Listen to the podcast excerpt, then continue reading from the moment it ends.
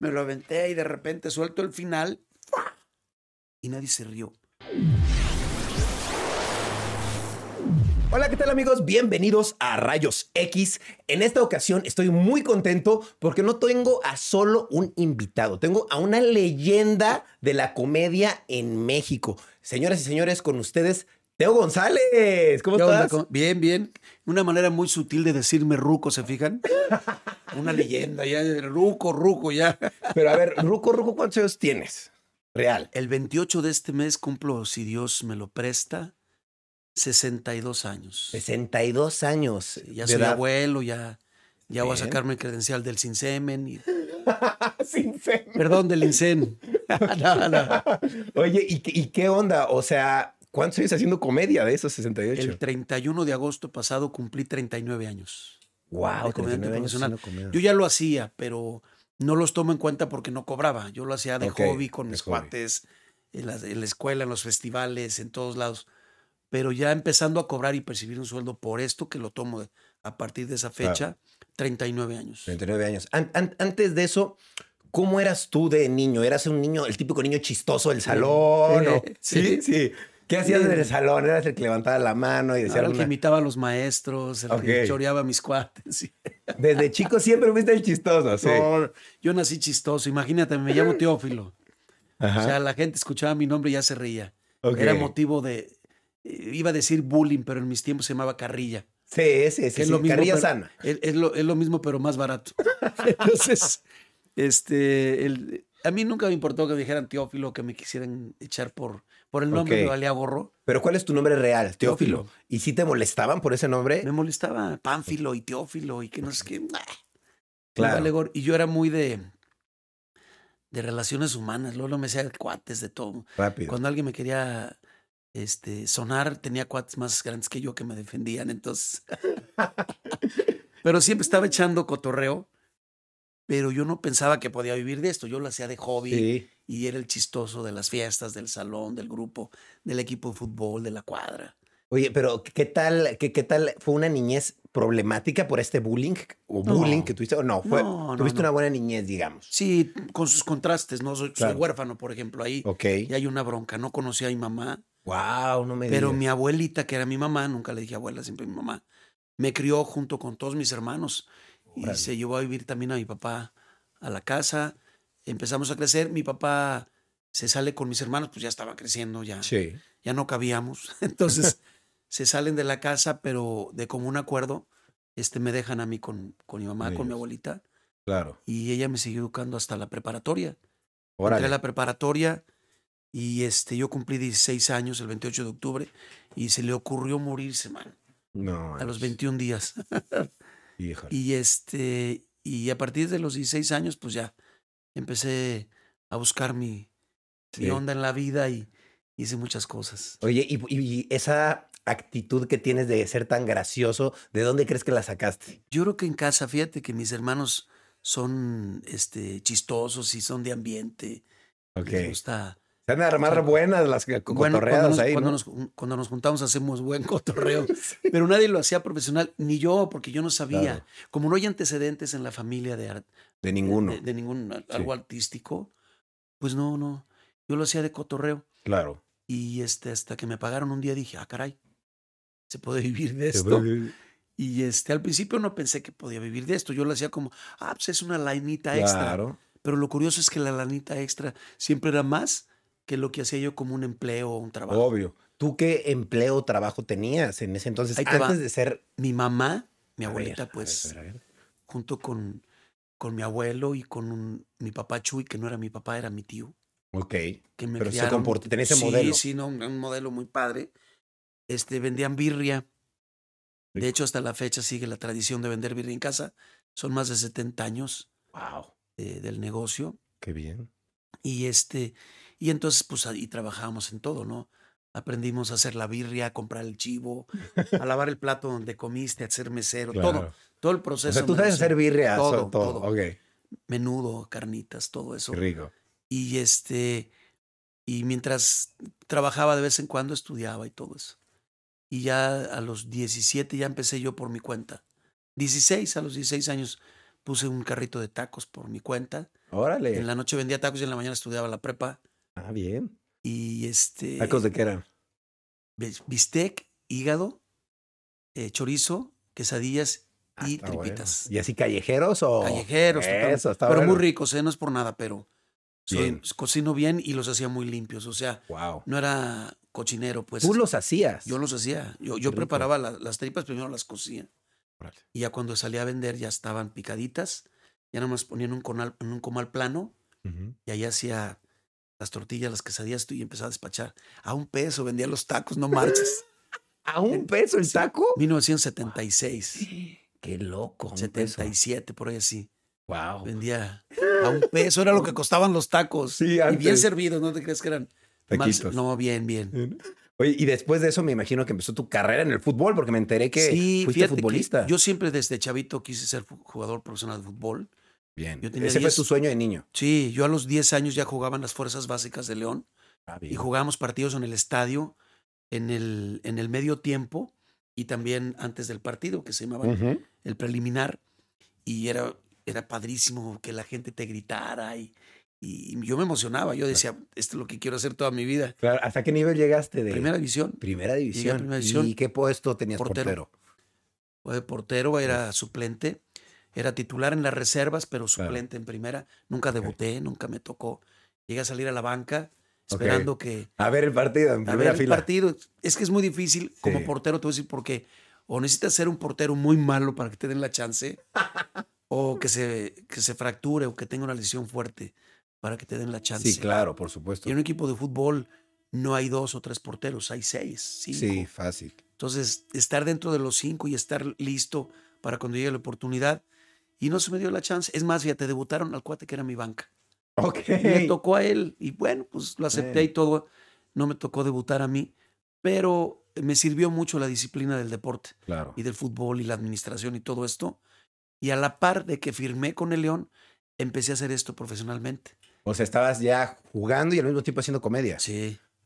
Y ganaba mucho más de comediante que de jugador. Claro. Me imagino hubo un momento en el que dijiste, tengo que dejar ya esto para dedicarme No, más a yo, esto", yo ¿no? quería seguir jugando fútbol. ¿eh? Ese era tu objetivo. Mi objetivo era el fútbol. De hecho, ahorita me han dicho, a ver, Teo, tú ya tienes una carrera más Sí. o menos hecha en la comedia.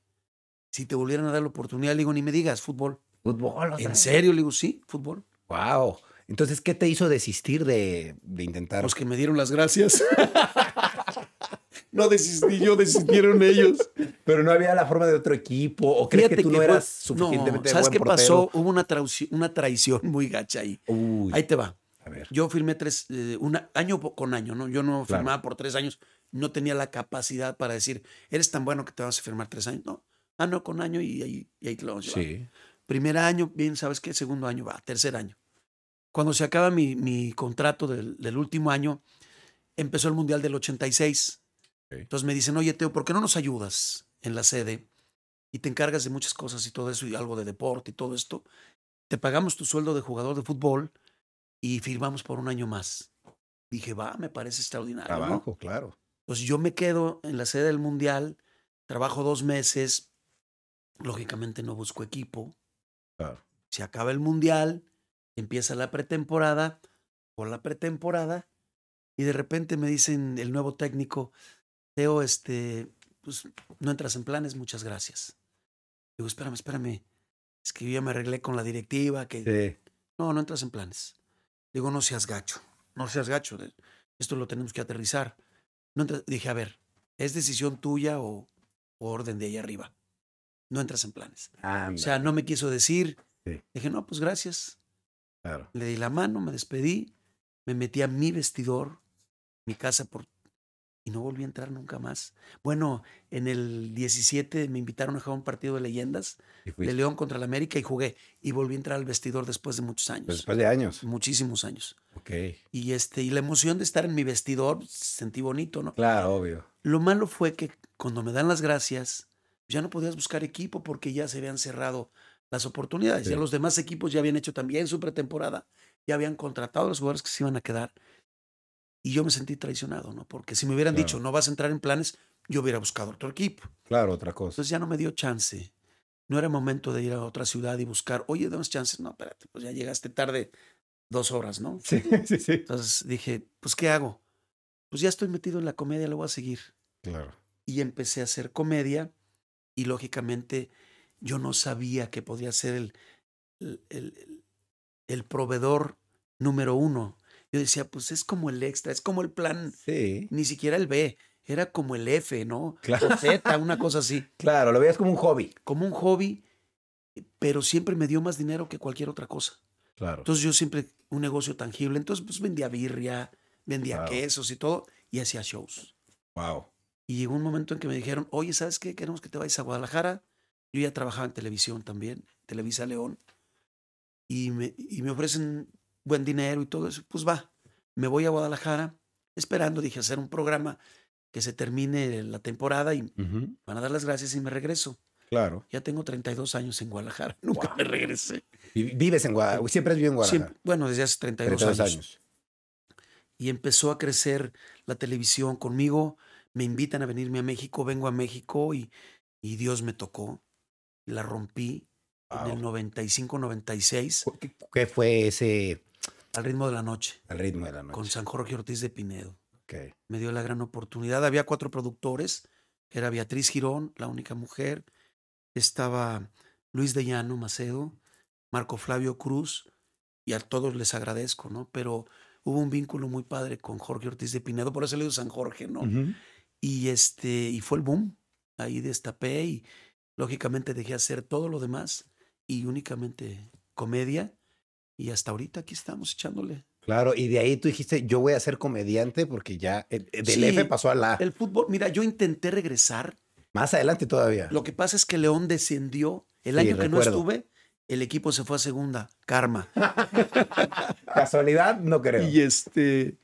Y cuando regresan en el 89-90, algo así, este, yo hago la pretemporada.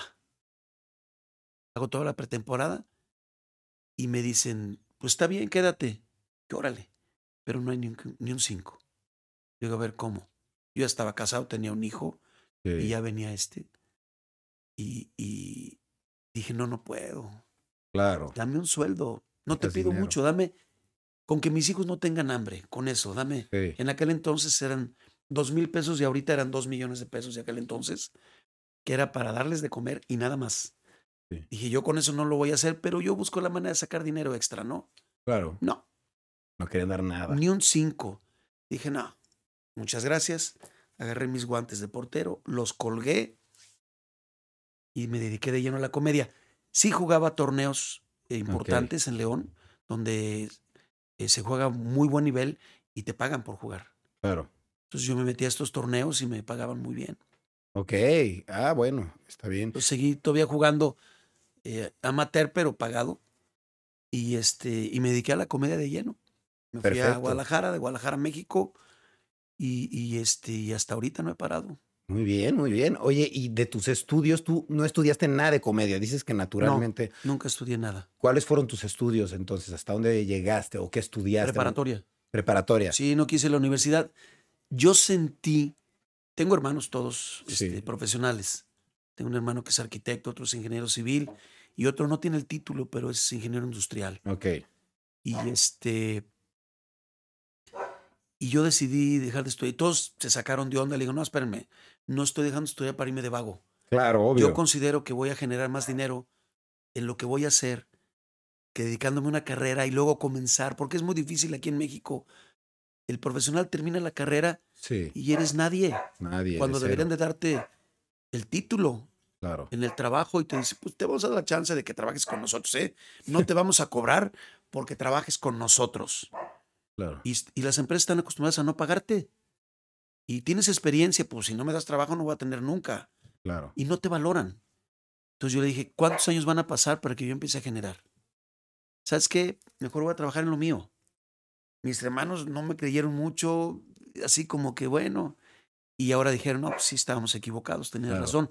Porque además yo no me metí a la comedia por el ambiente que te ofrece, porque es muy padre, es muy chido. Sí, sí, sí, me imagino. Si- sino que yo me metí y lo profesionalicé. Ok. O sea, dije, yo voy a hacer una profesión de esto, ¿me entiendes? Entonces saqué Claro. mi licencia de locutor. Siempre que había un curso, por ejemplo, para mejorar la educación de la voz y manejo del idioma, tomé cursos con Claudio Lenk Wow. para, para tener mejor expresión. Justo eso te iba a preguntar, si como comediante Sí. tú le recomiendas a la gente que tome algún tipo de se curso, preparen, por supuesto. A mí siempre me dicen, oye, Teo, voy empezando, ¿qué hago? Ajá. Profesionaliza tu trabajo.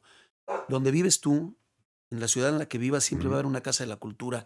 Inscríbete en la casa de la cultura, toma clases de actuación, te van a dar actuación, solfeo, drama, comedia, este, expresión corporal, te van a dar dicción, te van a dar solfeo, inclusive para que cantes algún instrumento. Son herramientas que al final de cuentas te van a hacer madurar y esos son, eh, no me gusta decir armas, me gusta más decir herramientas. No soy, no soy bélico. y este, y cuando llega la oportunidad tienes los elementos para hacerla. Claro. Entonces yo lo que hacía, siempre que tenía la oportunidad de aprender algo, lo hacía. ¿Tú qué cursos tomaste? Eh, fue locución, manejo del idioma, educación de la voz. Y este, y un día unos amigos me acompañaron. ¿Sabes qué? Vente eh, a, nuestras clases de actuación. Y fui a acompañarlos como un propedéutico muy Sí, pequeño sí. de una semana.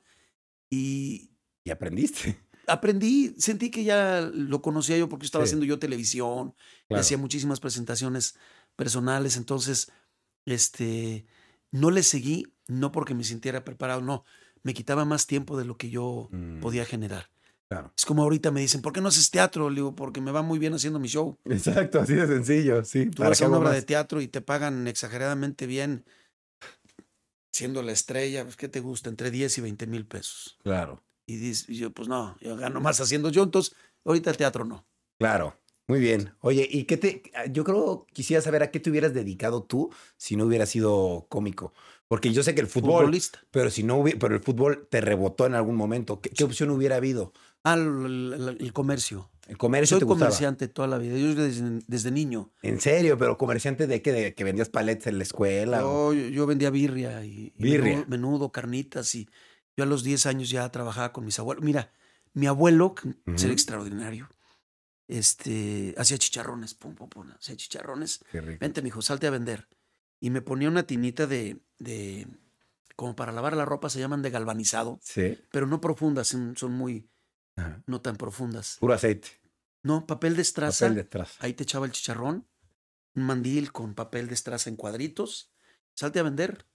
Y yo en cuatro o cinco cuadras vendía lo que no te imaginas. Ahí te va. Yo llegaba a vender en aquel entonces, estoy hablando del 67, 68, 300 pesos. Ok. Y mi abuelo me daba 20 pesos.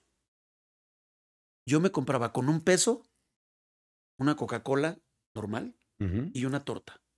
Ok. con un peso. Con uno. Entonces, yo me compraba 20 tortas y 20 Coca-Colas.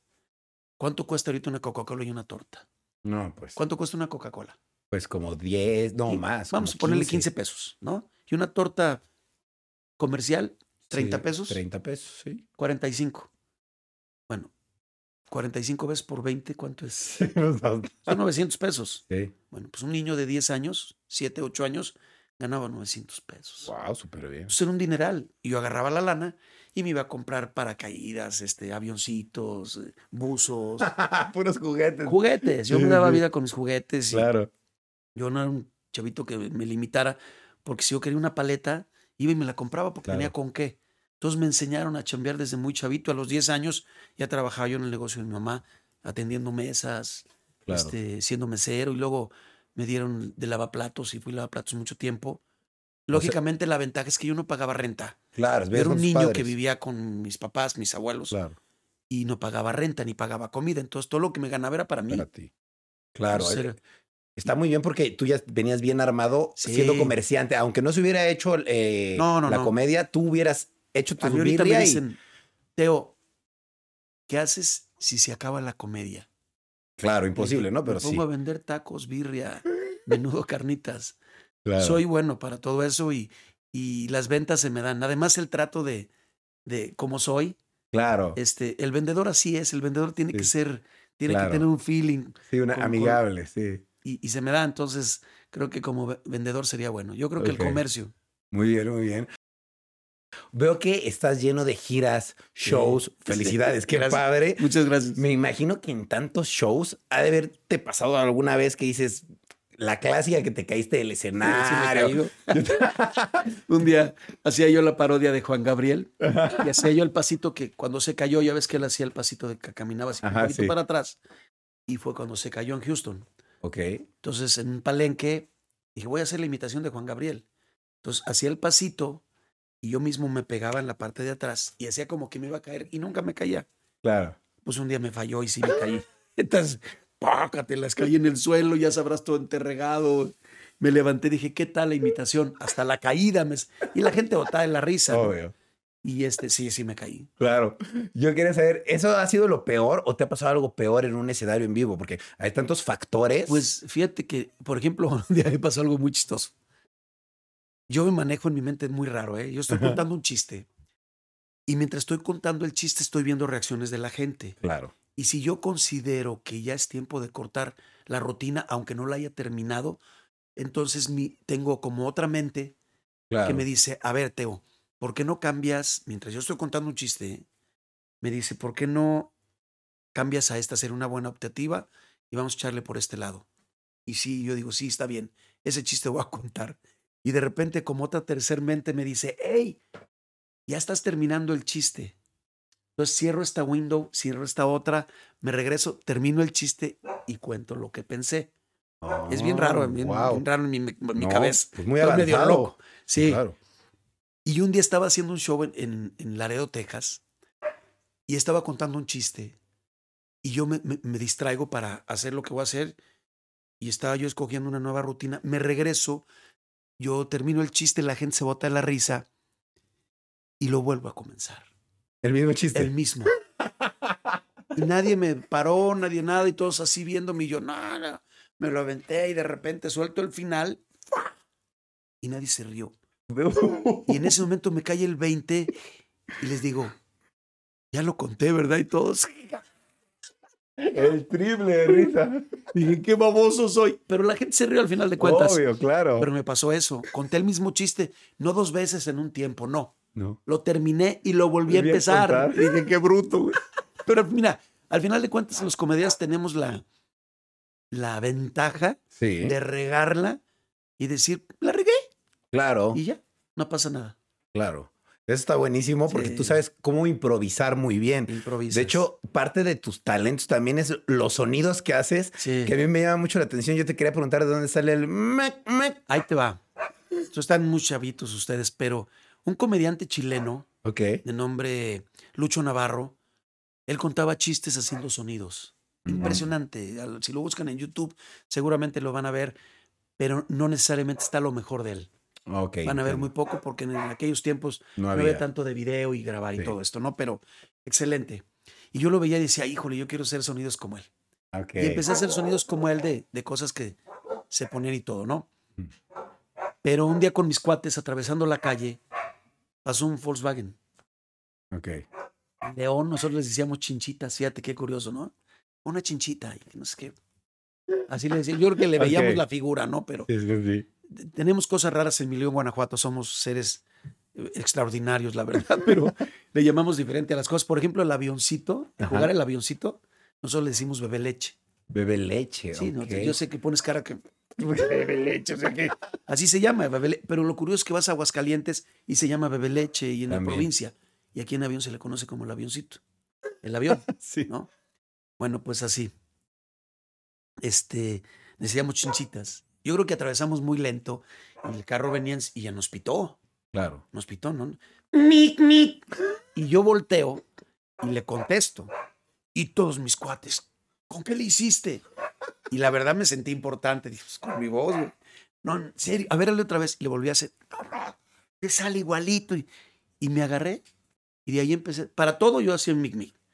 Oye, vamos al cine. Mic, mic, vamos. Te abrió chiste local entre Es cuatro. un chiste local entre cuates. Entonces, yo empecé a hacer sonidos inspirado por Lucho Navarro. Ok. El mic mic sí es mío. Nadie, ningún otro comediante lo usó ni, ni Lucho. Pero los sonidos que yo empecé a hacer eran por él. Claro. Y empecé a descubrir que tenía habilidad para hacerlos, ¿no? Como por ejemplo. ¿cuáles tienes? Así que. El teléfono, por ejemplo, te lo, te lo acaba de hacer Sí. mi hijo, ¿no? Que es. Eso lo hago, fíjate, Ca- Capulina, Ajá. ¿sí lo conocen? Sí, obvio. Capulina hacía un sonido que voy a roncar. Sí, Ese sí. así lo hacía. Bueno, pues eh, haciendo este, este movimiento más un te da el sonido del celular. Oh, wow. ¿Cómo descubriste eso? ¿Tú solito? Sí, solito. Ok. Empecé a hacerlo solito. Y luego, por ejemplo, un helicóptero Ajá. es bien raro porque pongo la lengua, quién sé cómo, y, y tomo aire, pero hacia adentro, haciendo que la lengua vibre. Se oye como un helicóptero. Wow, eso está increíble. Es, hacia adentro, raro. Es raro, pero suena por igualito. ejemplo, los caballos Ajá. es lo mismo, pero con espacios callados, ¿no? Ok. Oh. hacia una vaca, hacia un burro, un, un gallo. Y, y todo eso lo empecé a hacer yo. Un día estaban ellos bien chiquitos, no sé si te acuerdas. Llovió muchísimo Ajá. y lo saqué después de haber llovido porque el olor, el preticor es muy rico, ¿no? El olor a, a lluvia. Sí, sí, sí. Entonces los saqué a caminar, mis niños chiquitos todavía de la mano. Y salieron muchas ranitas. Ajá. Y nos pusimos en cuclillas a escucharlas. Y saqué el sonido. de- ¿En serio? así igualito. Y el último que fui fue el delfín. El El delfín. delfín es con la comisura. ¿no? Híjole, a veces no. Wow, sale igualito.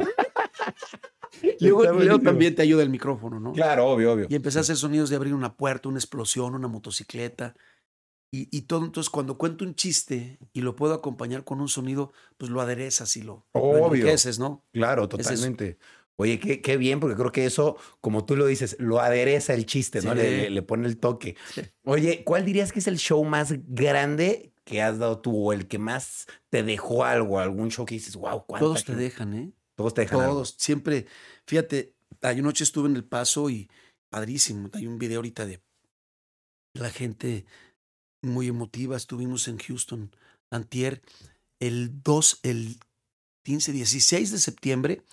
Nos presentamos en Las Vegas, en, se llama A Las Vegas, este, comedia latina, Ujú. Y fuimos seis conceptos. Y la rompimos, metimos 12 mil personas Wow. compitiendo, pues fue Alejandro Fernández, la pelea del Canelo, este, Todo el mismo día. Firme, este, Pancho Barraza, un chorro de, y, y competir contra todo eso y tener un sold out para 12 mil personas, pues es muy gratificante. Y estaba Obvio. Franco Escamilla, La Cotorriza, o sea, los dos, Sí. Tanto Sloboski como Ricardo Pérez, la India Yuridia, Mike Salazar, Rogelio Ramos y yo y fue bien. fenomenal. Qué Entonces, bien. para mí es muy gratificante porque rompimos un récord, bueno, impusimos un récord que es un hándicap para el futuro, ¿no? Para nosotros y para los que van a continuar en esto. Pero el Claro. público también hizo un récord. Fueron, Claro. fueron 12 mil. Entonces, yo en el micrófono sí les dije, ¿saben qué? Estamos haciendo historia, ustedes y nosotros. Sí, todo. Ustedes como público y nosotros como comediantes, pues haciendo este rollo, ¿no? Entonces, eh, es muy gratificante saber que puedes meter 12 mil personas. Sí, claro, súper gratificante. Qué padre que hicieron este récord, por decirlo así, Sí. para las futuras generaciones que se pongan las pilas. Digo, igual el año que entran, llega un cuate y nos rompen el hocico y meten 18. Puede ser. Pero qué padre, ¿no? Empezamos, somos punta de lanza de Totalmente. hacer este tipo de eventos. Claro, totalmente. Oye, y eh, tu peor experiencia como comediante, algo que tú digas, esto me hizo llevarme a la mejor esta experiencia, o alguien me hizo, me puso el pie en la carrera. Mira, ha habido de todo. Hay gente que te mete el pie, gente que te tropieza, gente que te boicotea. Pero Sí, eso claro. no es tan importante porque además uno tiene la habilidad de esquivar las piedras que hay en el camino, ¿no? Claro, Pero feo la muerte de mi papá. la muerte de tu papá. Sí. ¿Por qué? qué? qué pasó con la muerte? de tu Él papá? este, estaba ya hospitalizado grave. Era militar, ¿verdad? Él fue militar, fíjate. militar. ¿Cómo supiste? Porque te Eres un chismoso, güey. sí, él fue militar sargento segundo, estudió transmisiones aquí en México, en Tacubaya. Ok. De hecho, fíjate que nunca he ido, me gustaría ir para ver su, registro, A su registro. su registro ahí, ¿me entiendes? Claro. Y este, Salvador González Hernández, entre los cuates cono- conocido como el Pipitillas, Ok. era su apodo. El Pipitillas. Pipitillas fue novillero, quería ser torero y su apodo era el zángano. Ándale. Fíjate, o sea, tenía sus, sus cosas. ¿Quién se hubiera imaginado que iba a tener un hijo comediante, no? No, fíjate, de- luego me enteré que hizo algo de locución también porque él estudió transmisiones. Él sabía manejar audio y sabía el telégrafo. Claro. Ah, qué loco. Todo eso, qué loco, ¿no? Ahorita Sí. se nos hace ir loco. Ay. Pero era una Sí. manera de comunicarse, ¿no? Y, Sí. y en su momento era, era, pues, novedad. También, claro. Entonces, y él manejaba, te digo, estudió transmisiones y fue Claro. militar. Oye, a mí me da mucha curiosidad algo. Yo siento que tú eres como de una época de comediantes, Sí. como que antes del internet ya eran comediantes, ya estaban recibidos. Sí. ¿Qué tal esa, e- esa época? ¿Cómo era esa época de, de comedia? O sea, Padre. padre, ¿cómo te llevabas con otros comediantes? ¿No había competencia o...? Sí, mira, siempre hay competencia y de repente envidia y todo, pero somos unos seres muy bizarros. Entre Claro. comediantes nos tiramos, ah, es que yo soy mejor que aquel y que yo Claro. cuento el chiste mejor. Pero hay una tragedia y somos los primeros a levantar la mano para ayudar. De verdad, ¿eh? Somos una, una raza muy rara. somos eh, este, los primeros que le alzamos la mano para ayudar. Siempre, Qué bueno. siempre. qué bueno, Y qué te bueno. digo, el, este, somos como, yo soy como un sándwich entre la vieja guardia y el stand-up. Como que soy intermedio ahí. Sí, sí, sí. Justo, justo eh, era lo que Lo curioso es, ahí te va, yo ahí hacía stand Es más, mi primer show que me pagaron fue stand-up. Ok. No fue contando chistes. Pero en ese entonces, pues no se vendía como, No existía así como... mercadológicamente hablando, no era viable. Ok. Si yo decía, Teo González haciendo stand-up, la gente iba a decir, stand-up, ¿qué es, ¿Qué es eso? eso? Entonces, pero mi primer rutina fue de stand-up, fíjate. Wow. Y luego empecé a contar chistes y todo este rollo. Y entonces a mí no me desagrada el stand. Por ejemplo, hay gente que se queja, yo no. Me gusta. De hecho, hay algunos muy crudos, muy fuertes, muy ácidos. Me gustan. No lo hago yo porque a mí no me queda. Sí, ¿Sí claro. ¿Me cachas? O sea, no Sí. lo hago porque no me queda, pero yo disfruto mucho a mis, mis compañeros. Claro. Sí, sí, aunque sean gruesos y, grose- y groseros, claro. lo disfruto. lo No disfruto. tiene, nunca tuviste ninguno con alguno de la época, problemas, así como con algún comediante. Que te tú tirara mucho así, no. No, ninguno. mira, de repente hubo alguno, algún roce ahí, pero luego nos hicimos grandes cuates y Y todo, ya. y hemos andado hasta de gira y todo, pero eran como mal, malentendido, Claro, más que, que una bronca directa, era como un malentendimiento ahí, ¿no? entiendo. Pero no, fíjate que como yo siempre he tirado buena onda, Claro, no, no, no hay bronca. no, hay- no tengo broncas con... Ok, oye, por ejemplo, Polo Polo fue tu, tu cuate, sí. No, Él no. nunca fuimos amigos, nos conocimos, Claro, nos llegamos a saludar, nunca fuimos amigos. Este, él siempre fue muy, muy distante, ¿no? muy distante, muy selectivo. O sea, Claro, te saludo porque te dedicas a lo mismo yo. No te considero tanto como compañero porque hay que tener niveles, Claro, ok. pero pues te dedicas a lo mismo que yo y ya está, ¿no? No hablo mal del conste, simplemente que no, Tomaba su no distancia. éramos amigos y había distancias y Claro. Ok, oye, y yo te quisiera preguntar, digo, ya que estabas empezando, me imagino empezaste a ver comediantes, ¿no? Para, sí, ¿En quién te para inspiraba, híjole. Mira, me gustaba, por ejemplo, Jorge Falcón, Bueno, excelente. Me gustaba mucho el estilo, te voy a decir por qué. Polo Polo, extraordinario. Es un cuate que hizo un parteaguas en la comedia. Pero su estilo para mí, yo decía no. no queda, sí, claro. ¿Sí me entienden? O sea, no estoy diciendo que era malo, no. Es el mejor. diferente. Pero para mí decía yo, no, no, no puedo hacer lo que hace Polo Polo. Pero sí puedo hacer lo que hace Jorge Falcón, ser más familiar, ton- tono de picardía, el doble sentido, pero sin llegar a ser grotesco. Más por ese lado. Claro, Pero a mí me inspiraba mucho, por ejemplo, Juan Verdaguer, un comediante uruguayo argentino, nacido en Uruguay, naturalizado argentino, extraordinario. Extraordinario. También si lo pueden buscar, busquen a Juan Verdaguer, genio. Y eh, me gustaba mucho su estilo, me gustaban los polivoces, Ah, era me bueno. gustaba Mauricio Garcés.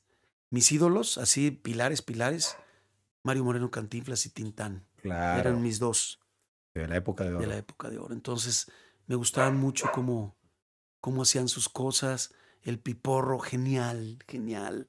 Porque no solamente la interpretación de un ser norteño, sino todo lo que había atrás, ¿no? Un Sí, back sí, sí. increíble de cómo se manejaba.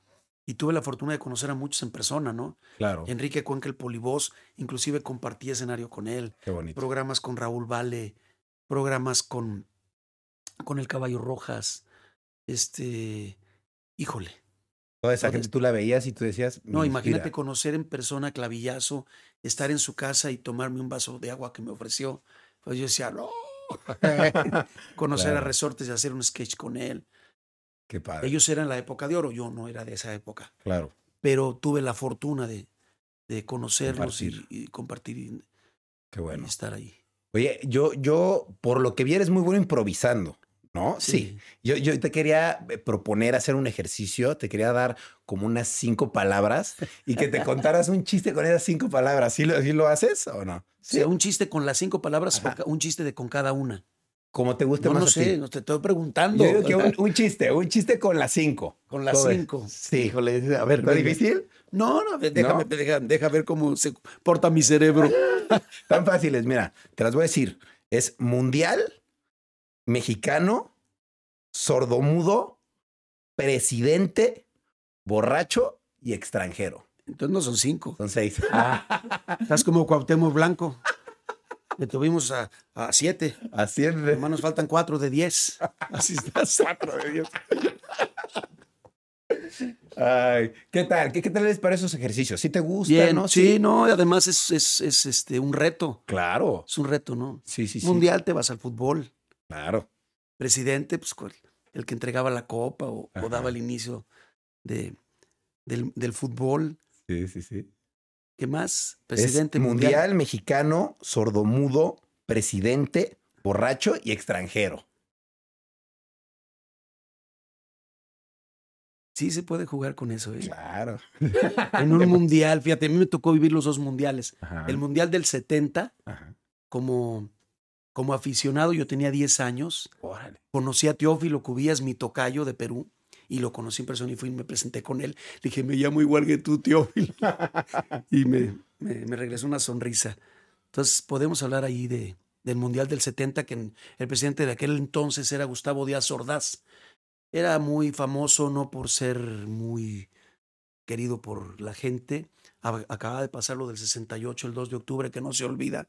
Entonces, imagínate, él dio el inicio tanto de las Olimpiadas como del Mundial. Claro. Entonces, imagínate cuando el Mundial, él se subió al podio, tomó el micrófono para dar inicio del, de las Olimpiadas en el 68, le pasaron el pergamino y dio lectura y dijo, oh, oh, oh, oh, oh.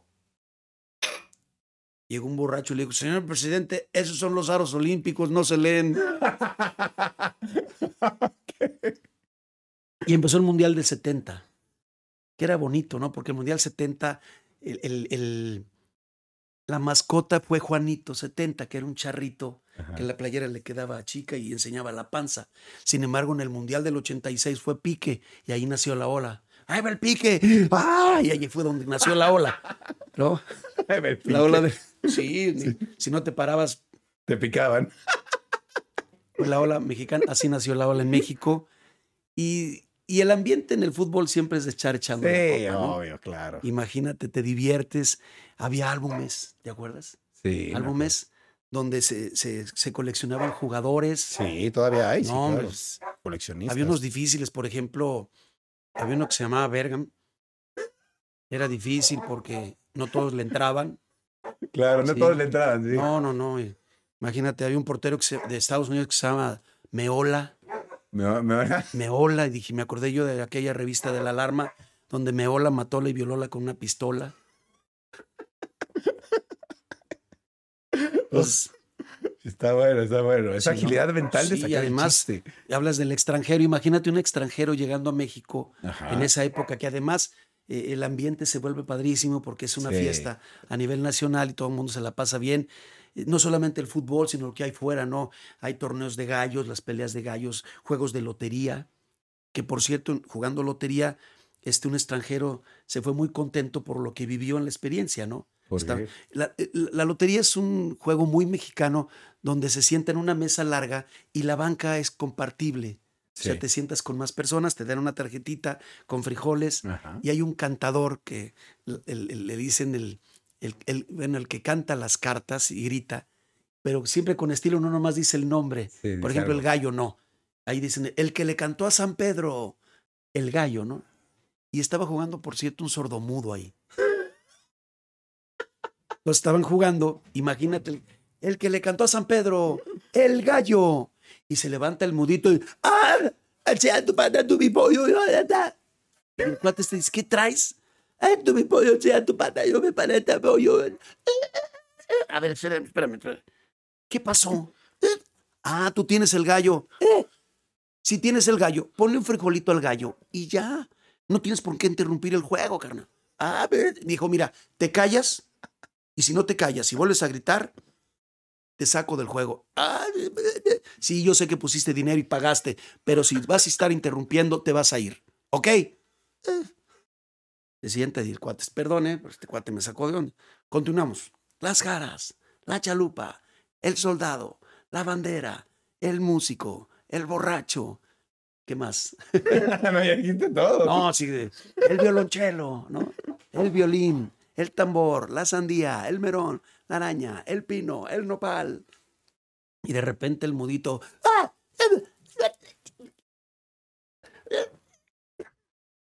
Y nadie lo pelaba y aquel seguía con su onda, ¿no? El árbol, la dama, el catrío.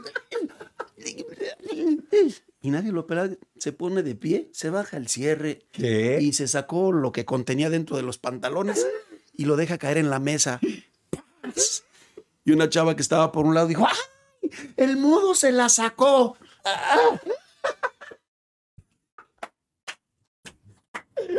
Está buenísimo. Entonces, un extranjero que estaba viendo este juego, por cierto, era gringo, pues llegó a Estados Unidos y dijo, no, no, está fabuloso esto, ¿no? Está fabuloso este juego. Sí, sí, le, le gustó. Entonces, para irse a Estados Unidos, se quería llevar el juego y llegó a una tienda donde vendían este tipo de artículos y llega y dice, oiga, a mí quiero un juego que llamarse Chingue su madre. No se pase de lanza, güey, aquí, aquí le rompemos el. No, no, no, eh, mí quiero un juego que llamarse Chingue su madre. No, no hay ese juego. Oh, sí, es, es eh, muchas carteritas pintadas en una cartera grandota Ajá. y con frijol. Y luego ponen carteritas chiquitas y van diciendo y tú vas poniendo un frijol en la carterita grandota. Y cuando alguien grita, lotería, los demás dicen, chingue su madre. Está bueno, está bueno. Bueno, ahí está. Muy bueno, no, buenísimo. Yo, yo, yo te quiero preguntar, este tipo de chistes, por ejemplo, a mí se me hacen geniales, pero siento que la comedia ha cambiado mucho con el paso de los años. Fíjate que no ha cambiado. ¿No? ¿Tú crees que Ha no? evolucionado, que es diferente. Evolucionado, ok. Ahí te va. Tú puedes contar un chiste ahorita de algo que sucedió hace 20 o 30 o 40 o 50 años, o un chiste de hace 50 años, y si lo cuentas eh, de buena manera, vuelve a funcionar, vuelve a funcionar. Entonces, eh, ahorita está muy de moda el stand-up, ¿no? Sí, Y todo eh. esto. Pero al final de cuentas son chistes contados claro. en primera persona. Claro. Entonces, no inventaron el hilo negro. Obvio, obvio, ya existía. ¿Tú qué piensas del, del stand-up? Ya sé que lo haces. Genial. ¿Te gusta? Me gusta. ¿Pero te gusta más este nuevo como estilo de comedia de stand-up o te gusta más el típico chiste que te hace no reír? todo. Todo. Es que a mí me gusta más ser más homogéneo, o sea, integral. Yo te puedo hacer stand-up, hacer una imitación, hacer un sonido, una expresión corporal, este, gesticular con mi cara, Claro, cambiar de voces si lo considero, y este, o contarte un chiste. Sí, claro. ¿Sí me entiendes? O sea, si te cuento algo de stand-up, algo en, en primera persona, una rutina, y te platico algo que me sucedió, te va a hacer, te va a hacer reír. Claro. Pero igual te puedo contar un chiste en tercera persona. Este un chinito que llegó con... ta, ta, Claro. y si lo hago de manera adecuada, también te va a hacer reír. Claro.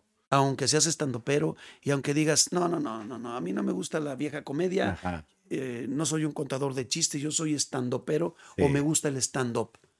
Claro. O sea, la- también a los chavos los hago reír si tienes la habilidad para hacerlo. Claro.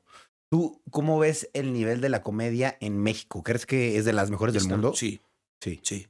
Fíjate que a mí hace muchos años me invitaron al Festival Internacional del Humor a Bogotá, Colombia. Ujú. y este fui representando a México y fue muy muy gratificante Claro. no hay un premio en específico me entiendes como ah, el, el trofeo el primer lugar el segundo no, No. Pero sí el premio de traerte el aplauso de la gente de pie y, y me traje el- la satisfacción de haber cumplido con el deber y me invitaron siete veces más Wow. entonces es increíble ir a otro país a hacer comedia y te lo juro el colombiano tiene mucho el estilo de nosotros o sea no, te- Sí. no es el estilo mexicano, no. Tenemos un estilo muy similar Parecido. para hacer reír y funcionamos. Y yo conozco comediantes colombianos muy buenos, conocí argentinos y sin embargo hay otros de otras latitudes que no son tan buenos. Claro. Entonces ahí te das cuenta de que estamos bien en México. Sí. Nosotros, por ejemplo, podemos contar un chiste de cubano. Oye, chico, te hablo como cubano, chico, to- todo esto, te hago la cosa más grande, caballero. Y te cuento un chiste de argentinos y anda cagá, boludo, ¿viste? Y, y tenemos la habilidad de poner un sonsonete Claro. al español que hablamos para hacer un personaje. Sí. Y le hablamos de Colombia al señor y ande usted, venga, no, ¿por qué no me trae un- un- una- unas arepas, no? Y todo esto. Y tenemos esa habilidad. O si hablamos Claro. de un español y hacemos el gallego y todo esto, y ellos no pueden. Claro, si no. Entonces, definitivamente sí tenemos de lo mejor Por supuesto del que mundo. sí, por supuesto, de lo mejor del mundo. Y te lo digo ahorita, Claro. sí, de Colombia viene para acá Loquillo y han venido varios que son muy buenos. Pero son más los mexicanos que van al extranjero, un Franco Escamilla, un Richard los- ahorita andan de gira en Europa, este Ricardo Pérez y Sloboski, que son la cotorriza, Sí. y es gratificante para uno como mexicano decir, vámonos, ¿no? Obvio, sí, claro, yo, yo he tenido la fortuna de estar en Venezuela, en Colombia, en Puerto Rico, en Costa Rica, todo Estados Unidos. Acabo de ir a, a Nicaragua y nos fue muy bien en Managua. Me acaban de invitar a Honduras, pero bien. la fecha que me piden está ocupada. Mm, Querían el 15 de diciembre ya les dije que no ayer.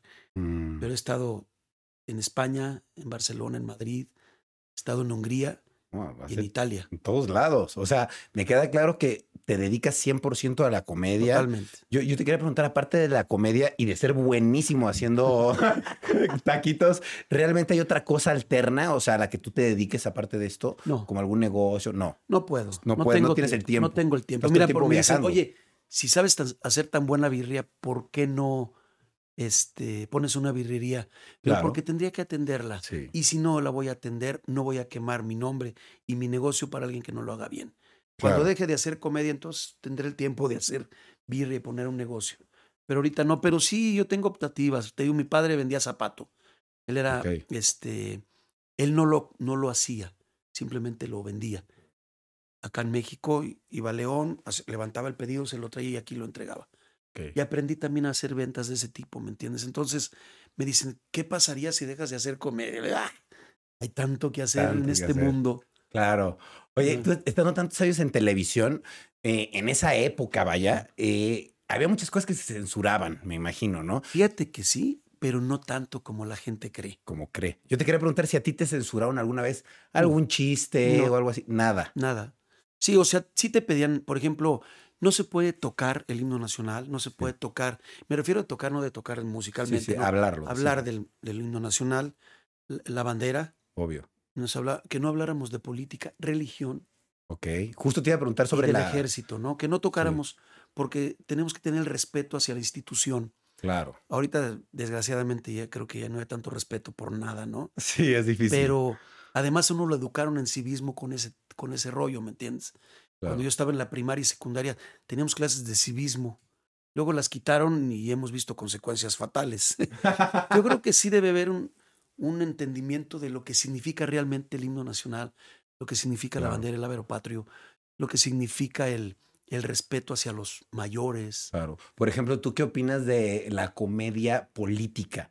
Este, ¿Te gusta, no te gusta? ¿Está bien? No la utilizo yo, Ok. pero por ejemplo, también están muy chavos, pero alguna vez pidan informes sobre don Jesús Martínez Palillo. Palillo era netamente político y era genial.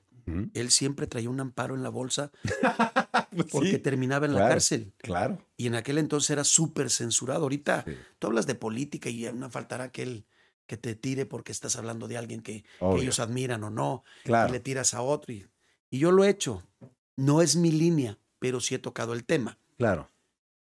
Pero, por ejemplo, don Jesús Martínez Palillo era un cuate que hablaba de la política de manera tremenda. Tiene una forma de hablar muy peculiar.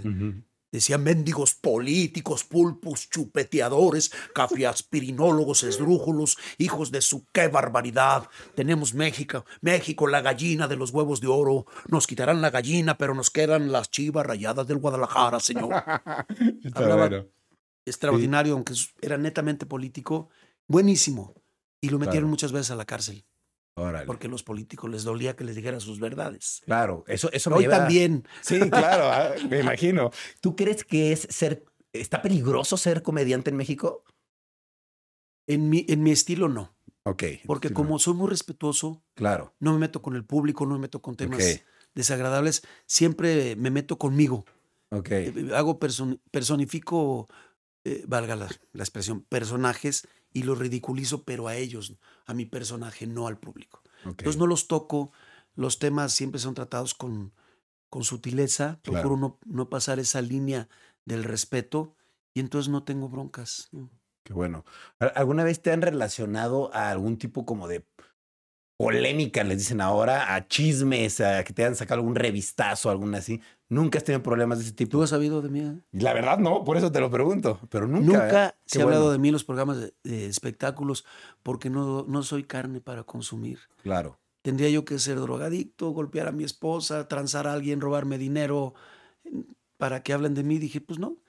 Hace un año hablaron de mí porque me dio un infarto y fue noticia nacional y sí en algunos programas de Wow. espectáculos. ¿Cómo te fue con eso?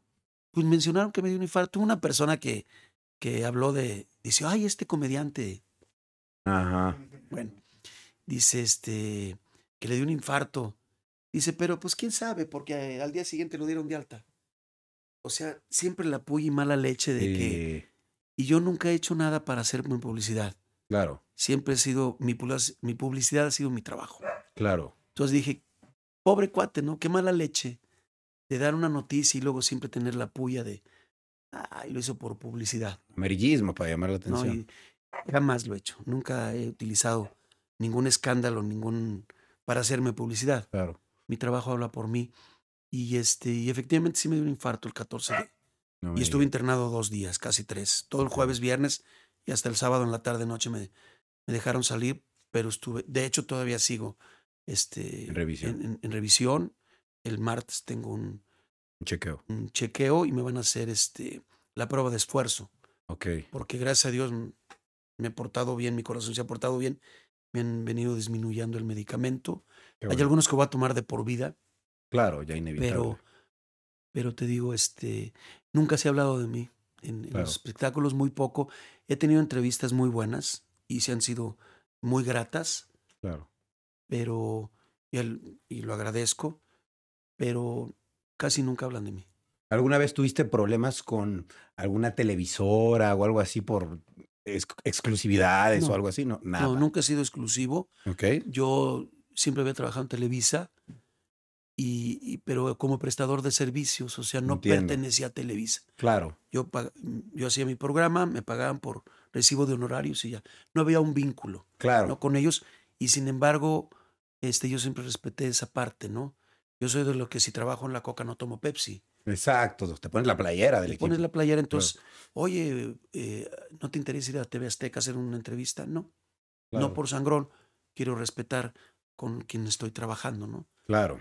Ok. Oye, y bueno, para toda la gente que está empezando en la comedia, estando, todo esto, o sea, ¿tú crees que se puede vivir? Claramente tú sí, pero estas personas que están empezando, Sí, ¿pueden vivir de la comedia? sí. ¿Cómo, cómo pueden empezar Ahí a vivir de la comedia? La comedia es tan, tan noble que aún siendo malo, ujú. te da para vivir. Ok. Yo conozco gente que es muy mala y trabaja y gana más que trabajando de empleado. Un ejemplo. Mal pagado, en ya un showcito ya bien llevado, te pueden pagar 1.500 pesos. Y si te consigues uno diario,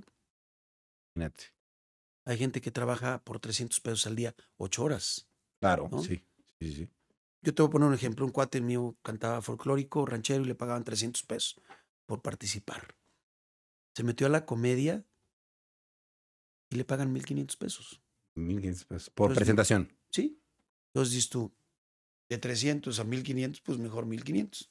Claro. Entonces, por mal que te vaya, siempre te va a dar para vivir mejor que siendo empleado o siendo obrero. Y si eres bueno, pues los dividendos eh, siguen creciendo. Claro. Entonces, la comedia es muy noble. Siempre te va a dar para vivir bien.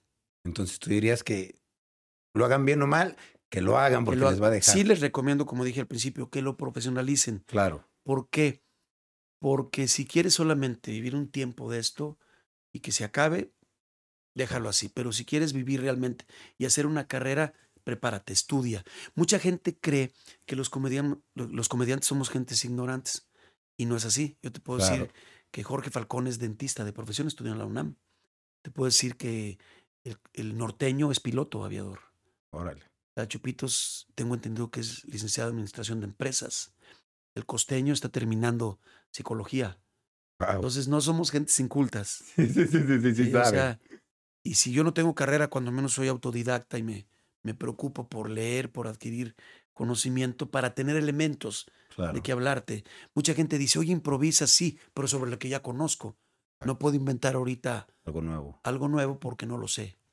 Entonces improviso sobre lo que ya conozco. Entonces, darte la idea de, de, de prepararte para tener Claro. herramientas. Oye, de esta nueva generación de cómicos, digamos, para ti, ¿quiénes son como los que vienen despuntando? ¿Quién es para ti? Como... Híjole, mira, yo siempre lo he dicho, ¿eh? que Franco Escamilla se cuece aparte. Entre los comediantes, a los que se, me refiero a, lo- a los que son contemporáneos míos, Sí. siempre íbamos como en tropel, ¿no? Sí, Ahí pegaditos, uno arriba de otro y otros un poquito abajo, pero siempre, ¿no? Y los otros que iban como eh, segunda división, Ajá. pues un poquito abajo, ¿no? claro. Pero, y en el stand-up está Franco Escamilla, un precipicio, luego los demás. Claro, No le quiero faltar el respeto a nadie, claro. pero es un- una, una punta de lanza. Es una verdad. Y ahorita están muy bien. Está, te digo, La Cotorriza, Richard O'Farrell va muy bien. Este, Mario Aguilar se coló. Está extraordinario, lo vi en Las Vegas. Me gusta mucho su trabajo. Que no es el estando pero, ¿no? Trae un rollo muy especial, pero lo desarrolla muy bien y lo, y lo sabe explotar. Me gusta, la mole trae un rollo especial también, igual Sí. que, que Adrián Marcelo. Este, te digo porque me los encuentro, el Cojo Feliz, el tío Robert, este, híjole, no quiero dejar fuera muchos, ¿no? Pero claro, mira. Carlos Vallarta ni lo conozco, Es buenísimo. es ¿verdad? muy bueno, Claro. es un tipo preparado, no es ningún imbécil, Sí, no, es, no, ácido, es crudo, es- y sabe manejar cosas, y digo, es, hace comedia inteligente, Claro. ¿entiendes? Oye, yo, yo veo que tú, tu principal, lo que tú vendes es risas, ¿no? Reír, 100%. Yo te quiero preguntar, ¿por qué es importante reír? Porque la gente que sonríe o que se está riendo a carcajadas no está pensando en suicidarse. Claro. no está pensando en asaltarte, en robarse algo de alguna tienda. La persona que es feliz o está sonriendo no piensa cosas negativas. Claro. Cuando uno se ríe a carcajadas, y no lo digo yo, ¿eh? lo dicen los, los conocedores y yo simplemente lo replico, es cuando la gente sonríe carcajadas libera endorfinas. Sí. Y estas hormonas se encargan de mitigar el dolor en el cuerpo humano, producir satisfacción, inclusive eh, curar enfermedades. Entonces, si tú te ríes, liberas todo este tipo de rollos y te sanas, andas de mejor humor, eres optimista, es todo. Claro. Ser feliz es lo primero que, mira, lo dijo Cantinflas, lo primero que tiene un ser humano para llegar a este mundo es ser feliz y lo segundo hacer feliz a los demás. Cierto. Que Jesús lo había dicho, ¿no? Claro. Amarás a tu prójimo como a ti mismo. Claro. Ese es el rollo en la vida. Charlie Chaplin dijo un día, eh, un día sin sonreír es un día perdido. Cierto. Los bebés sonríen 400 veces diarias, loco. promedio. cierto. Los adultos no llegamos a 20. Qué loco, ¿no? Vamos perdiendo eso. Total, la capacidad de ser felices. Y no somos felices por tonterías. Claro. Yo les digo, nacimos desnudos y lo que traemos es ganancia. Cuando te vayas te vas a ir desnudo también. Entonces, aprende a disfrutar lo que tienes. Si quieres un coche y no lo tienes, no sufras porque no lo tienes. Lucha por tenerlo y ve por él. claro. Digo, aquí no, lo- no te va a aparecer de la, de la noche a la mañana, a menos que te le pegues al gordo de la lotería. Late, ¿no? Pero si te gusta un carro, ¿cuál es el objetivo? Trabajar, trabajar horas extras, ahorrar, juntar y comprártelo. Y cuando lo tengas dices, qué padre, lo logré. Que sigue una casa. Claro. Y así Sí, sí. empezamos. Sí, sí, totalmente. Oye, wow, definitivamente para mí es un honor tenerte aquí muchas porque definitivamente yo sí te considero como una leyenda Ah. en... Sí, claro. Eres una leyenda en la comedia en México, definitivamente. Llevas años haciendo comedia. Creo que hay mucha gente que sigue tu trabajo, que dice, quiero yo lograr hacer lo que él hace, ¿no? O sea, poder compartir mi talento, que creo que soy chistoso, ¿no? Muchos Sí. se creen los chistosos del salón, ¿no? Y dicen, yo quiero compartir eso, pero pues lo voy a dejar nada más para mí, como tú alguna vez lo pensaste y no, tú lo diste a conocer. ¿Qué consejo final nos podrías dar para que la gente se anime a entrarle a la comedia? Porque nos hace Que lo falta hagan, reír más. que se animen, Que se anime. pierdan el miedo. Primero háganlo con su familia. Órale, ok. ¿Por qué? es bueno. Porque te sientes arropado. Claro, No, seguro. no va a haber burla. Puede Sí. haber crítica, pero no burla. Claro. Si no puedes, te van a decir, sabes que no, eres muy malo. Ni te aviento. Pero si, te si se ríe tu familia contigo, luego hazlo con tus amigos. Claro, Y luego con gente que no te conozca, exacto, sí, para ir probando tu- tu- tus talentos, ¿no? claro. Y una vez que te consideres que puedes hacerlo, profesionalízalo. Una vez que seas profesional, hazte de herramientas. Y una vez que tengas herramientas, hazte original. Porque todos nos inspiramos en alguien y agarramos una rutina o agarramos algo y es válido. Sí, Pero una vez que empieces a ser original y empieces a escribir tus propias cosas o, se- o si te, se te ocurren cosas, hazlo. claro. No, y, y- y totalmente. los dividendos se van a ver eh, en- a corto plazo. Corto plazo. Digo, la, la comedia es, es una bendición. Claro. Y una necesidad que todos tenemos. Todos Totalmente. tenemos que reír. Oye, Teo, muchas gracias por haber venido. Hombre, de verdad, te lo agradezco mucho. Eh, en tus redes, ¿cómo te pueden seguir? ¿Andas activo en tus redes sociales? ¿Sí? sí. ¿En- ¿Cómo estás en tus redes? Estoy, soy, soy un neófito en eso, pero estoy empezando a, a mover mis redes sociales. Estoy en Facebook como Teo González Oficial. Ok. Teo González Oficial. No hay otros. Si No. los otros no son reales, ¿ok? Teo González Oficial. Y en Twitter, Instagram y todas las demás es Teo González Risa. Siempre empieza con el arroba, ¿no? Pero Teo González Risa. Teo González Risa. Perfecto. Y te diría de tus fechas, pero tienes un montón, ¿no? No terminamos Mira, el podcast para anunciarlas. Ya Estás bueno, ya tenemos hasta el 31 de diciembre en Guadalajara también. Qué loco. Terminamos la gira en Estados Unidos el 10 de diciembre en Reno y el 11 estamos en Monterrey, pero terminamos el 31 de diciembre en Guadalajara. Ok. Qué Sí, bueno. este año Un- ya no. Un año ocupadísimo. Benditos Dios. Bendito Dios, qué bueno. llenos de trabajo y, y ya tenemos el año que entra planeado. Arrancábamos el 27 de enero, pero me voy a ir a conocer a mi nieta a Canadá. Ah, bien. este, Un entonces- descanso, oye. Sí, vamos a descansar todo enero y ya empezaremos en febrero a trabajar. Ya tenemos fechas vendidas en febrero. Qué bueno. Uf, gracias a Dios. Sí, qué bueno. Tenemos hasta mayo, ya ven- fechas vendidas en mayo. Wow, qué locura. No, definitivamente la, co- Sí. la comedia vende. Eso me queda claro. Qué bueno. La alegría vende. Claro, ¿no? Y esto está bueno que lo compartes para que la gente vea que sí hay gente, porque muchos dicen, ya ni lo he visto, ya ni sé qué hace. Qué bueno, No, pues no sabes lo que hace, está por todo el país y por todos lados. De verdad que que- que qué cool, porque Sí, mucha gente a veces te pierde el mapa y dice, ese ya no está haciendo nada. es que si no buscas en el canal adecuado no me vas a ver. Exactamente. O sea, si ellos nada más ven a, siguen a un comediante o a un tipo de comediantes, Exacto. ellos creen que tú ya no existes porque ellos no te ven, Exacto, cierto. pero sí existo. sí existo y tengo un chingo de fechas. Qué bueno. Sí, no, gracias a Dios, fíjate, Gracias que a es Dios. satisfactorio porque sigo trabajando. Lógicamente, le bajé a la chamba. Por Necesario, médica, sí. sí. Pero hay suficiente trabajo para seguir Qué bueno. en esto. Gracias a Dios. Qué bueno. Oye, Teo, pues muchas gracias por venir. gracias a ti. Te agradezco mucho porque viniste hasta mi casa y te lo agradezco mucho. Y pues, no sé si te gustaría agregar algo en especial, ¿no? Nada más que que sean felices, que procuren ser felices, no que se conformen, pero a- a- atesoren lo que tienen y luego luchan por lo que quieren conseguir, que quieren. pero no se amarguen porque no tienen lo que desean en un momento determinado. Claro. Y siempre utilizamos mucho de que Dios los bendiga. A mí me gusta más decirlo en presente, ¿no? Porque es ya. Dios te que Dios te bendiga cuando mañana, pasado, el año que entra. Y Dios te bendice a partir de ahorita. Y bendecir es bien decir, hablar bien de, que Dios hable bien de ustedes. Eso, qué bonito. Muchas gracias, Teo.